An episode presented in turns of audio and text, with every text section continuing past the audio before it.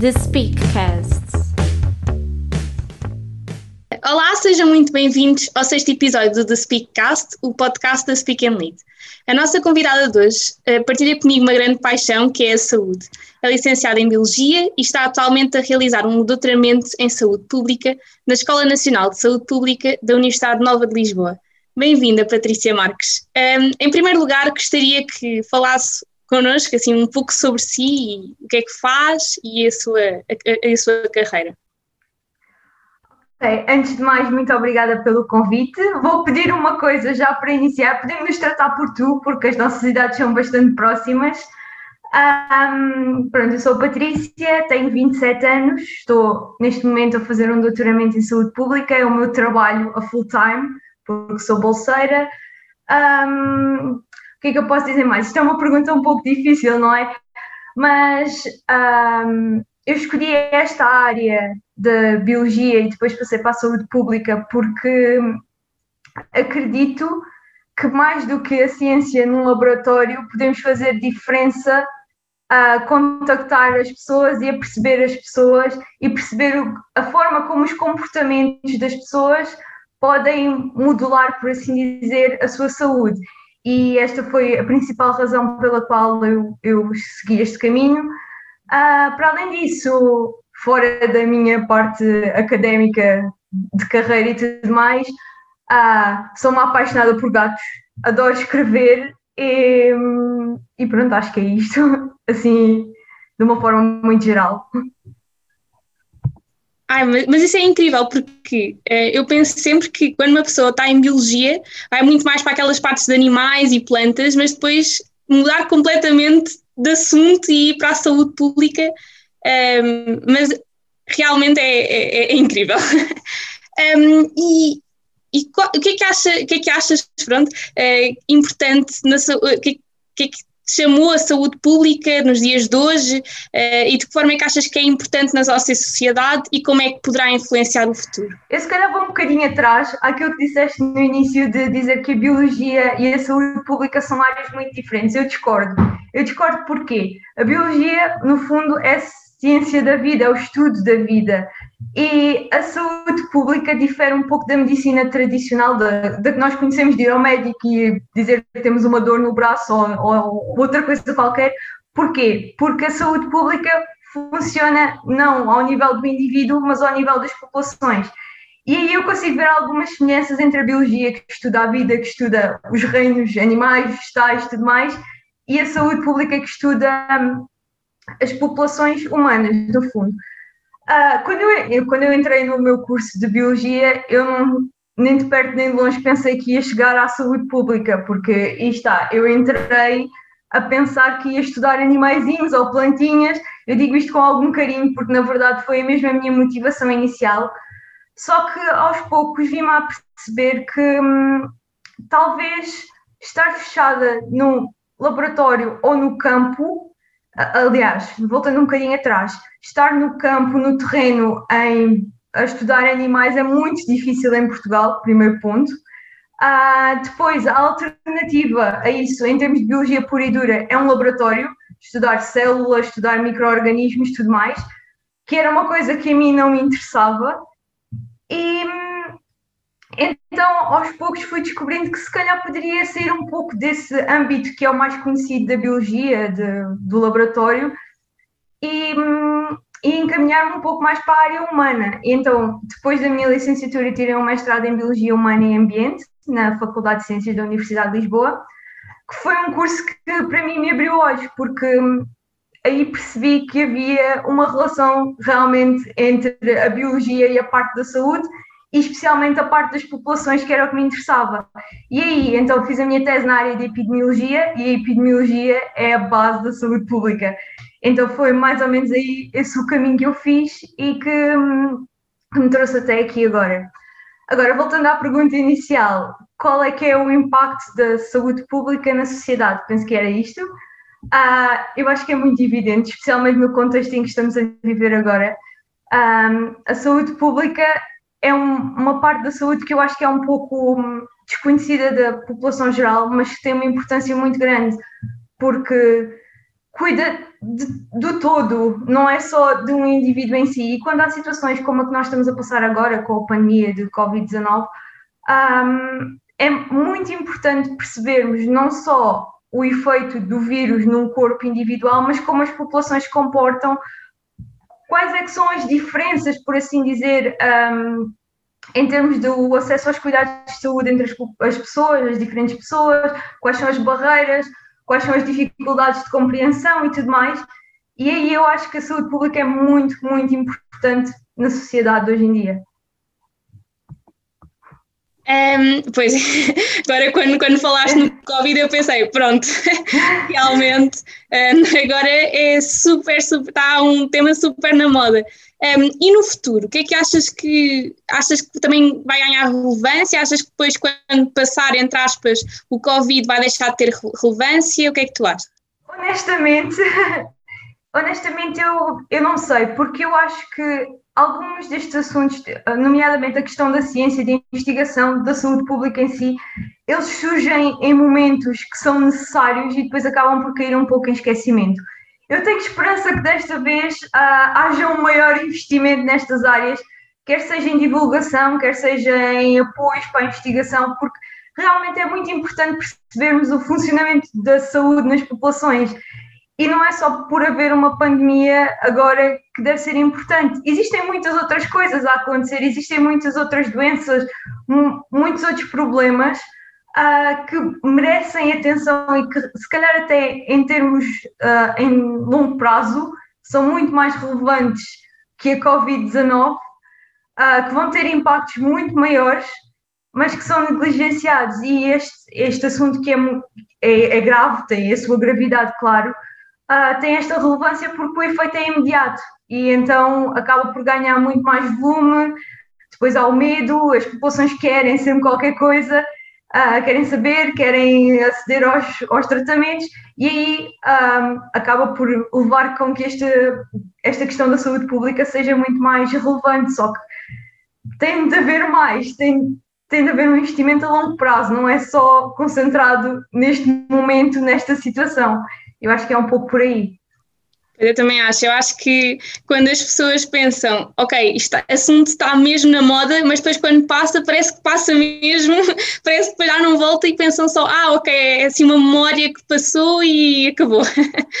é muito por aí. E eu queria perguntar outra coisa. E hum. quanto à comunicação, quão importante é a comunicação na tua vida e se poderias falar um bocadinho da tua experiência? Ok, isso é uma questão, é uma questão bastante interessante. Um, eu acho que sempre fui uma pessoa bastante comunicadora, desde pequenina até agora. O que acontece é que eu sempre fui um pouco tímida e isso depois causava-me alguns problemas a nível de comunicar, especialmente nas apresentações orais e tudo mais na escola. Para mim era sempre um desafio, porque eu ficava muito nervosa, ficava a tremer, ficava toda vermelha, era, era horrível. Eu aposto que há muita gente que se vai identificar com isto, espero eu, porque senão vou me sentir um bocado sozinha mas eu sempre, sempre senti uma necessidade de comunicar. E hum, uma das coisas que eu, que eu acho que tenho algum talento é escrever. Então, a maior parte da comunicação que eu fiz durante, pelo menos, a minha adolescência era na escrita. Um, depois, à medida que fui crescendo, claro que fui perdendo um pouco mais esta timidez natural e tudo mais. Um, e depois, o que acontece, e também o que me levou depois a mudar um bocadinho o meu rumo da minha carreira, é que a ciência laboratorial também é um pouco solitária e muito isolada e não tem contato com pessoas. Não... E, e eu sinto essa necessidade, eu sinto essa necessidade de comunicar. E mais ainda, eu acho que a nível de ciência depois acabamos por nos esquecer um pouco que que nós descobrimos nas nossas investigações tem de ser comunicado às populações e as pessoas não têm o mesmo conhecimento que os investigadores. Portanto, aqui há, há não só saber comunicar, mas saber adaptar o nosso discurso a quem nos está a ouvir. E isso aí é algo muito, muito, muito relevante. Ok, falaste aí em dois pontos interessantes. Eu queria primeiro que, que fui, explorasses só uh, uma parte que é relativamente à tua timidez. Hum. Como é que quais é que foram as técnicas que utilizaste para ultrapassar e se darias algum conselho para quem te está a ouvir e que seja também igualmente tímido? Essa é a primeira, depois a segunda já lá vamos. Ok. Honestamente, eu nem sei muito bem como é que houve este shift de passar de uma reação muito nervosa, ansiosa, uma reação muito física, de corar, de tremer, de suar e tudo mais, para conseguir falar, comunicar à frente de uma audiência e tudo mais, de uma forma muito mais tranquila.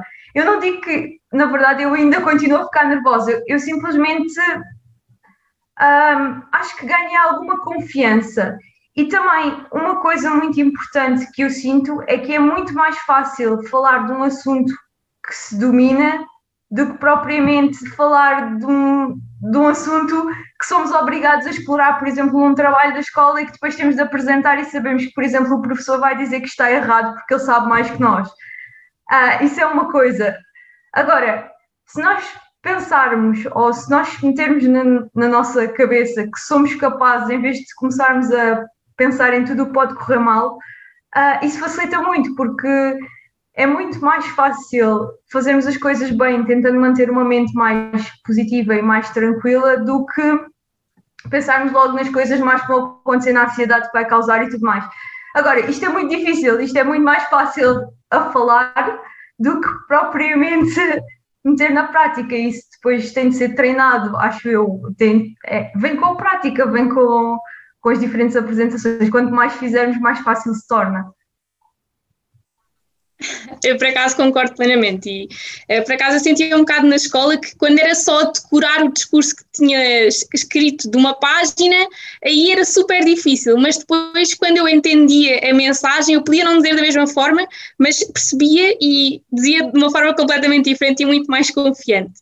Um, e outra coisa também, relativamente, tu mencionaste, foi a questão da adaptação do discurso. Principalmente nos profissionais de saúde e na área da uhum. saúde e também na área da investigação que estratégias é que se deverão utilizar para falar não só com os doentes, mas também em, em congressos? O que é que tu, o que é que tu achas da, também da tua experiência?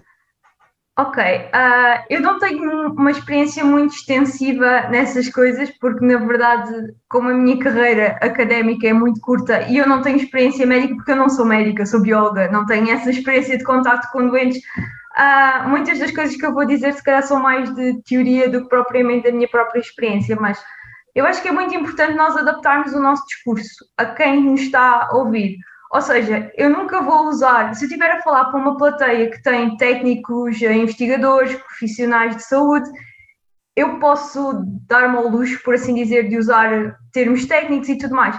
Mas se eu quiser explicar a mesma coisa para a população geral, eu vou ter que simplificar muito mais a, a linguagem. E eu sinto um, que há muitos profissionais que às vezes esquecem disto, especialmente das pessoas que estão mais no campo da investigação, e eu incluída, portanto, eu também sou por desse, desse mal, entre aspas, por assim dizer, às vezes esquecemos um pouco de adaptar aquilo que nós uh, queremos dizer à população uh, que nos está a ouvir. E quando nós fazemos ciência, quando nós fazemos investigação, quando nós queremos, uh, por exemplo, um exemplo muito prático é a questão de, do tabaco. Toda a gente sabe que o tabaco faz mal, toda a gente sabe que não devia, não devia fumar, deviam deixar de fumar. E porquê que as pessoas não o fazem? A mensagem, por muito bem escrita que esteja, por muita teoria que esteja, não está a passar, não está a mudar o comportamento. Portanto, há aqui alguma coisa no canal de comunicação que tem de ser mudado, que tem de levar a pessoa a adotar o comportamento certo, porque dizer que vou, vais morrer se continuares a fumar não está a funcionar. Portanto, são, às vezes são pequenas nuances, pequenas subtilezas, pequenas coisas que no nosso discurso têm de ser adaptadas para a mensagem chegar como nós queremos que ela chegue para mudar determinada situação, determinado comportamento. E isto é muito importante na saúde, porque no fundo nós estamos a tentar, como profissionais de saúde ou como, profissional, ou como investigadores ou, ou o que quer que seja no ramo da saúde, nós estamos a tentar que as pessoas adotem comportamentos ou adotem atitudes, por assim dizer, que melhorem o seu estado de saúde. E dizer isso às pessoas não é fácil, dizer de maneira a que elas percebam. E cada pessoa percebe da sua maneira, porque depois também depende da literacia de cada um, da cultura de cada um. Então é, é um desafio muito grande, mas eu acho que o fundamental é mesmo adaptar o nosso discurso à nossa audiência.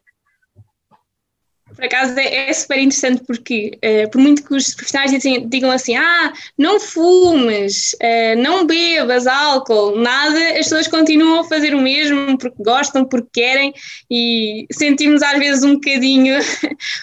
nós, nós fizemos isto, mas afinal mais valia não termos feito, não é?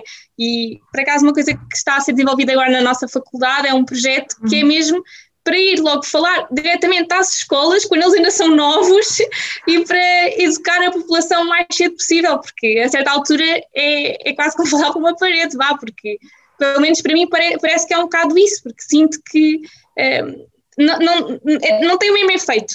Quando é, é pequeno, é lá, quando é pequenino torce o pino, lá, lá se diz ainda o ditado popular.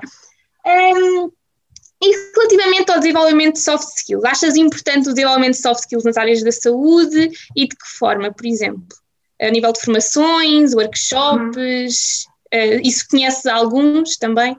Ok, eu acho que toda a gente devia desenvolver algum tipo de soft skills, porque não é decorar um manual que nós conseguimos realmente executar uma função na, na sua totalidade. Qualquer tipo de soft skills uh, valoriza-nos um, eu, na minha experiência, eu fiz alguns workshops de soft skills, como design thinking, um, até da própria gestão de projetos. Por acaso, na área da comunicação, não fiz nenhum ainda, mas gostava de fazer, porque acho que é uma área que também merece um, ser desenvolvida e até para, meu, para a minha carreira futura eu acho que é uma mais-valia.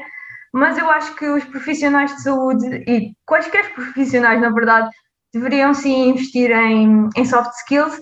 Acho que pequenos workshops são uma mais-valia porque requerem menos tempo e são mais intensivos e, e são muito específicos para uma, um determinado skill.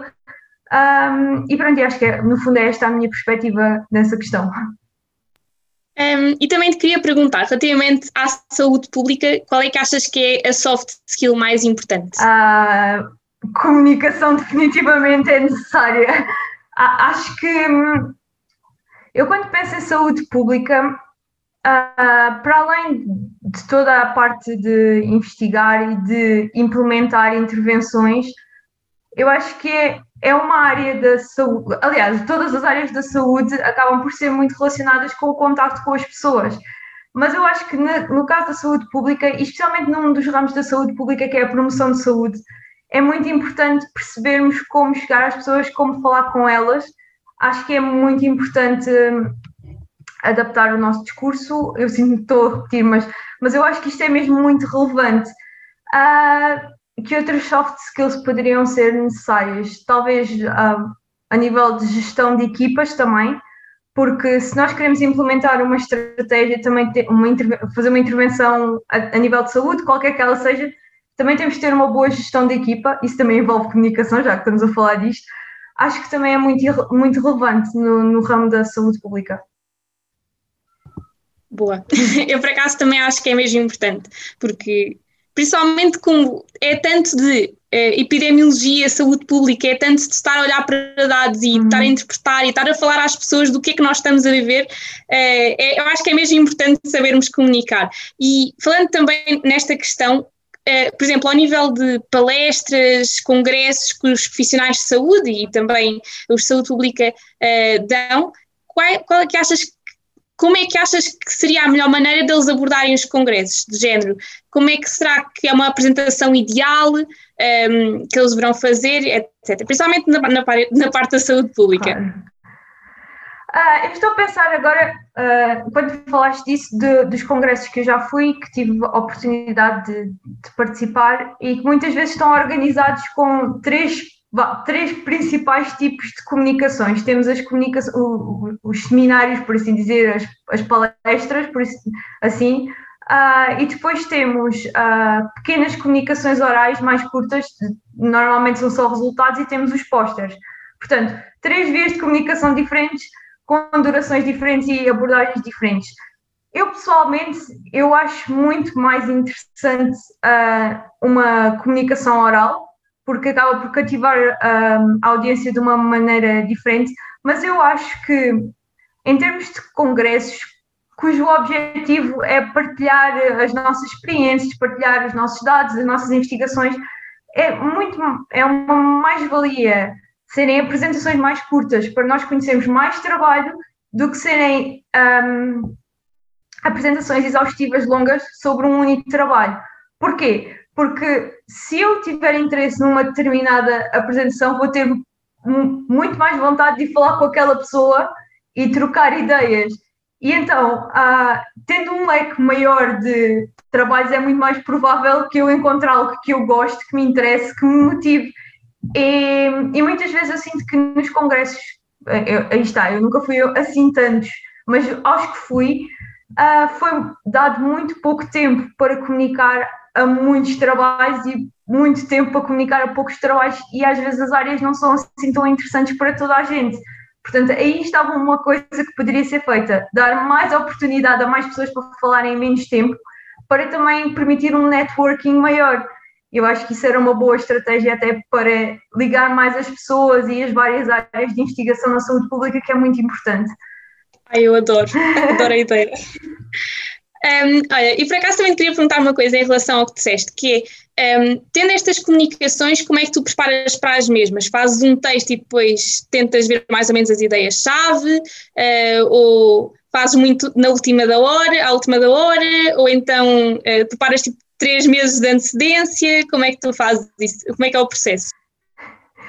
Ora, eu, eu percebi, uh, pelo menos agora nestes três últimos anos que tenho estado no doutoramento, uh, que, meio, pelo menos no meu contexto, não é? não sei se isto é generalizável para todos os investigadores, mas que muitas das coisas acontecem em cima do joelho.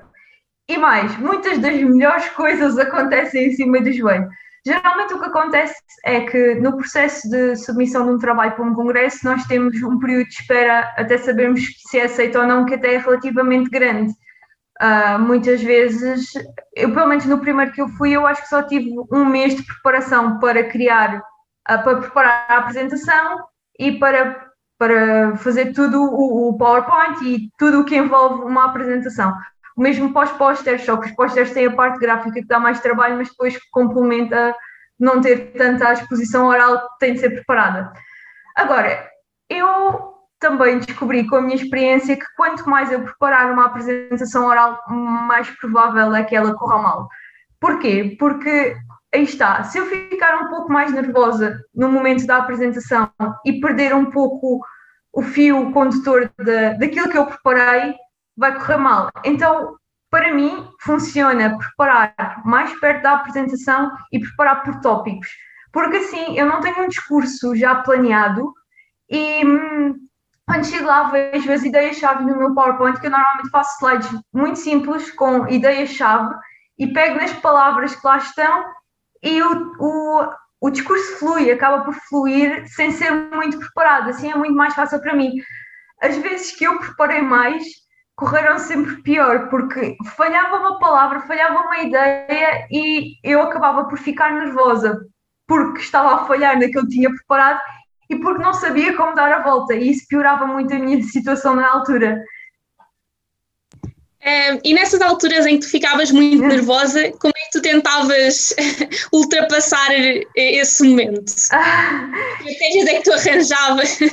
É, é assim, eu acho que o meu cérebro entrava assim um pouco em uh, modo de sobrevivência e então eu tentava dizer aquilo que me lembrava Uh, e começava a falar, eu, eu, tenho noção que eu começo a falar muito mais rápido quando estou nervosa e quando perco o foco um, e tentava despachar, porque quanto menos tempo eu tivesse ali à frente da audiência a fazer a geneira melhor.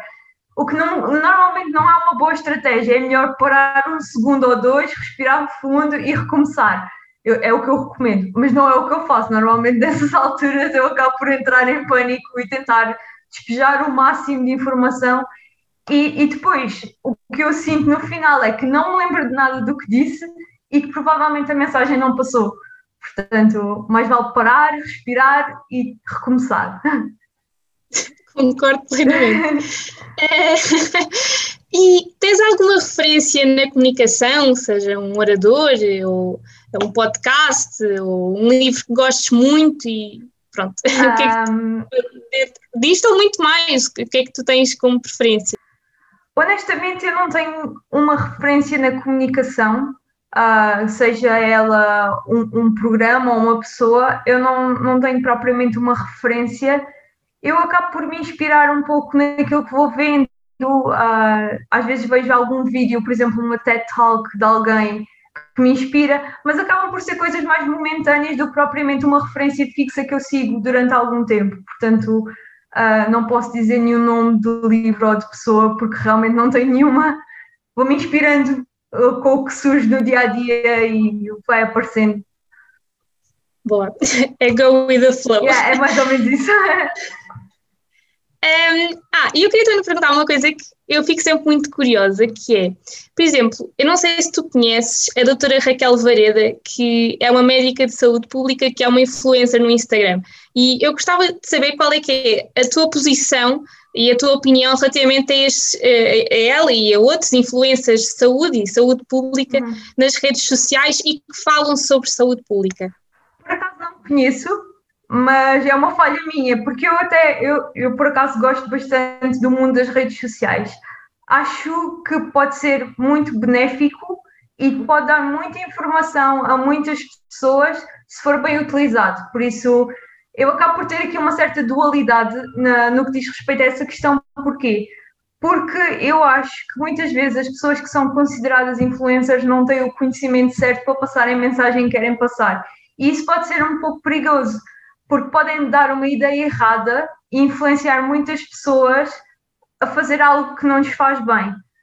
Agora, se for uma pessoa que tem experiência, que tem conhecimento na área e que sabe comunicar nas redes sociais e consegue chegar a muita gente com uma mensagem que é, que é boa, que é positiva, eu sou completamente a favor.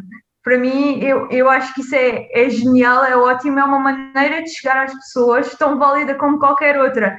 O único problema aqui é que muitas vezes nas redes sociais o que, o que é mais valorizado é a imagem ao invés do conhecimento.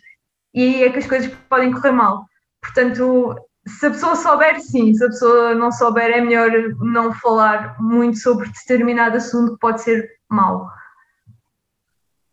Por acaso estavas a falar sobre isso e eu estava a pensar imenso, por exemplo, naquelas nutricionistas, porque uh, e, naquela, e nas pessoas que também não são, não são nutricionistas e que parece que são, porque dão lá receitas que parecem muito boas, mas que afinal, nutricionalmente, não são assim tão boas. E assim, um dos principais exemplos que eu agora me estou a lembrar é dos, dos leitos, do, das bebidas vegetais, não sei dos leitos, das bebidas vegetais, porque eh, é super interessante, porque quando eu tive uma aula de nutrição, eh, eh, uma, a minha professora estava a dizer, mas nós não recomendamos isso, mas aparece sempre uh, no Instagram uhum. receitas vegan e isso tudo a falar de leite de arroz, mas era, não era leite, era bebida vegetal de arroz, e se fosse leite de arroz acho tudo bem, mas bebida vegetal de arroz já era mau, mas depois há essa desinformação que às vezes acontece nas redes sociais. Eu, eu, desculpa, queria... desculpa interromper. Sim.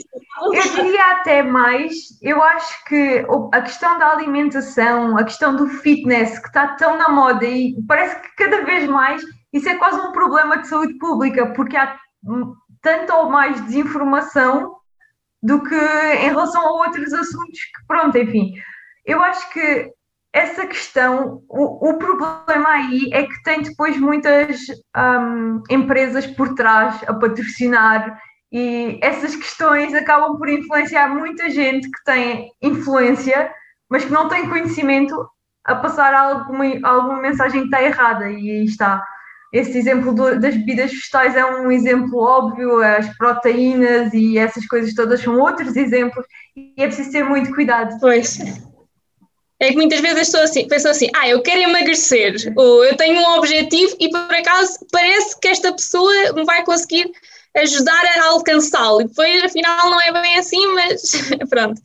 Um, e eu queria te perguntar também relativamente às redes sociais, um, se tu achas que é mais combater a desinformação ou dar desinformação? O que é que tu, o que é que tu achas que acaba por ser mais? Por exemplo, ao nível da saúde pública, ao nível, por exemplo, da vacinação, do Covid, que é algo que geralmente estás mais em cima?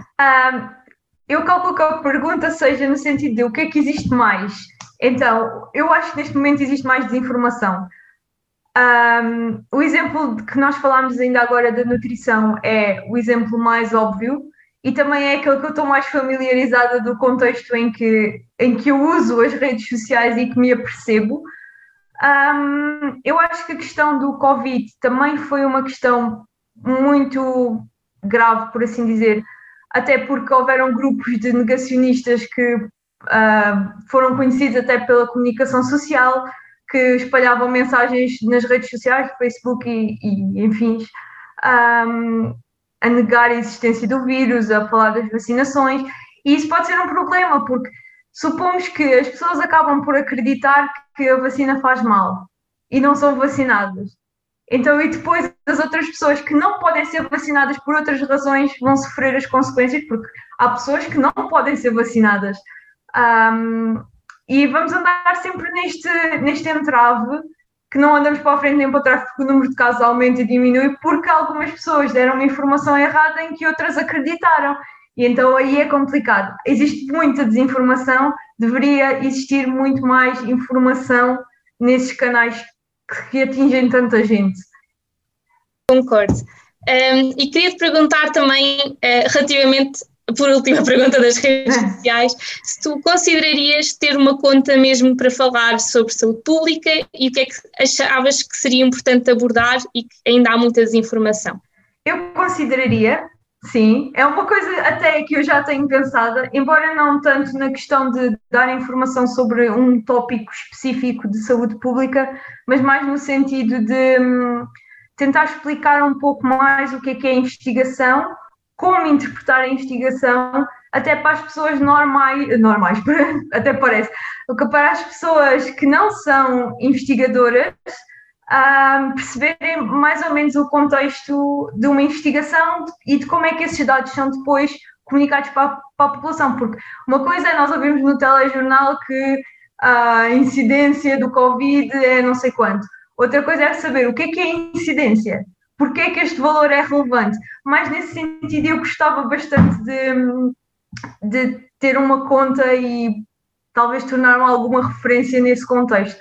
Agora, no sentido de informar sobre um, um, determinado tópico, seja ele o Covid, seja ele a nutrição, seja ele outro tópico qualquer, eu não sinto que tenho conhecimento um, sobre um tópico só suficiente para ser uma autoridade nesse tópico. Portanto, eu acho que prefiro não falar nesse contexto, falar de uma forma mais abrangente e dar às pessoas as ferramentas para elas próprias se informarem.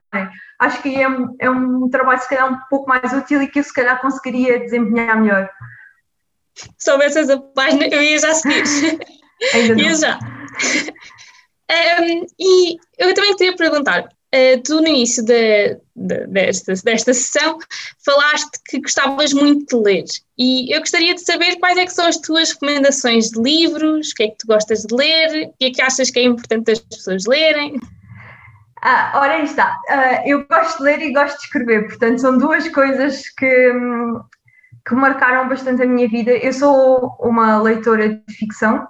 Uh, eu acho que a leitura na minha vida tem mais um papel de lazer do que propriamente um papel de informação, porque eu já leio tanto, tantos artigos científicos, tanta relatório, tanta coisa que eu prefiro a leitura mais num sentido lazer. Um, recomendações, uh, honestamente, eu não, eu não sei se hei de recomendar alguma coisa, porque aí está, eu leio ficção, leio romances, leio fantasia e tudo mais, mas eu acho que a leitura é fundamental e tem dois papéis, uh, na minha opinião, são mesmo fulcrais.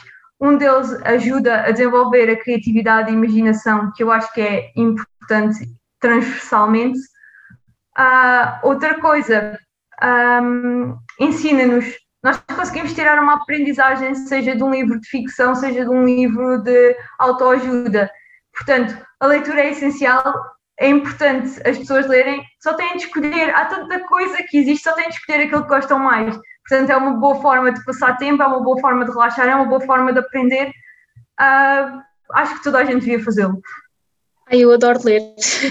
Eu nas férias do verão eu como livros, basicamente. Uh, olha, mas por acaso tocaste num ponto mesmo interessante que é tu dizes que gostas de ler e escrever, e agora, né, pelo menos na sociedade atual, os jovens gostam é de passar o tempo na, na televisão, ou no iPad, ou no telemóvel, uh, e pronto, como é que tu achas que é importante inspirar vá, os jovens a escrever e a ler numa altura em que há este foco tão grande na tecnologia? Isso é uma pergunta difícil, realmente.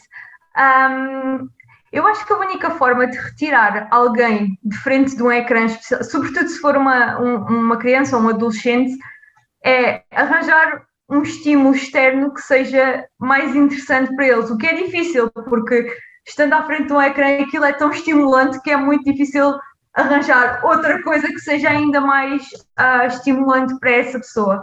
Agora, o que eu acho é que isto talvez seja um pouco esotérico, assim, mas todos nós temos um, um, um talento ou um dom natural e muitas vezes acabamos por não o descobrir porque estamos muito focados nos ecrãs e tudo mais. O ideal é irmos experimentando outras coisas. Uh, a leitura é uma boa maneira de começar porque é muito simples, qualquer pessoa consegue pegar num livro, ir a uma biblioteca a requisitar um livro, ou até mesmo na net, vai no computador e pode baixar um livro.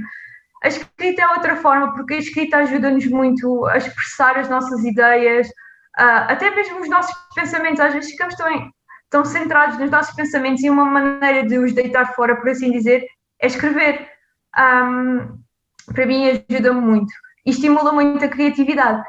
Mas aí está, há pessoas que não gostam nem querem de forma alguma ler ou, ou escrever, e escrever já é um bocadinho mais rebuscado, na verdade. Uh, mas já há tantas outras atividades fora do, de um ecrã, há cozinhar, há jardinagem, sei lá, há coisas tão de pôr as mãos na massa, por assim dizer. Um, eu acho que todas as pessoas deviam arranjar qualquer coisa para pôr a mão na massa, porque é uma maneira de relaxarmos, de evitarmos aquele excesso de informação que obtemos através dos ecrãs uh, e, e contribui para o nosso bem-estar.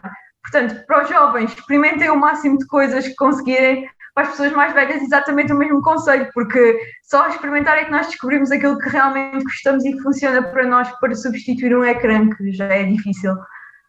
É isso, e há tantos livros assim diferentes, não, não são todos nem de ficção científica, nem de romance, há tantos livros, certeza que arranjam algum que gostam. E por acaso, eu lembrei-me agora de uma coisa que é um, de que forma é que achas que a escrita já te estava a antecipar para a tua atividade de escrever relatórios e trabalhos, de doutoramento? Isso é uma excelente questão, por acaso, porque hum, eu quando comecei a escrever, eu era muito pequenina, na verdade, eu ditava histórias à minha mãe quando eu ainda não sabia escrever. Então é uma coisa que vem mesmo da minha infância, lá mesmo de trás.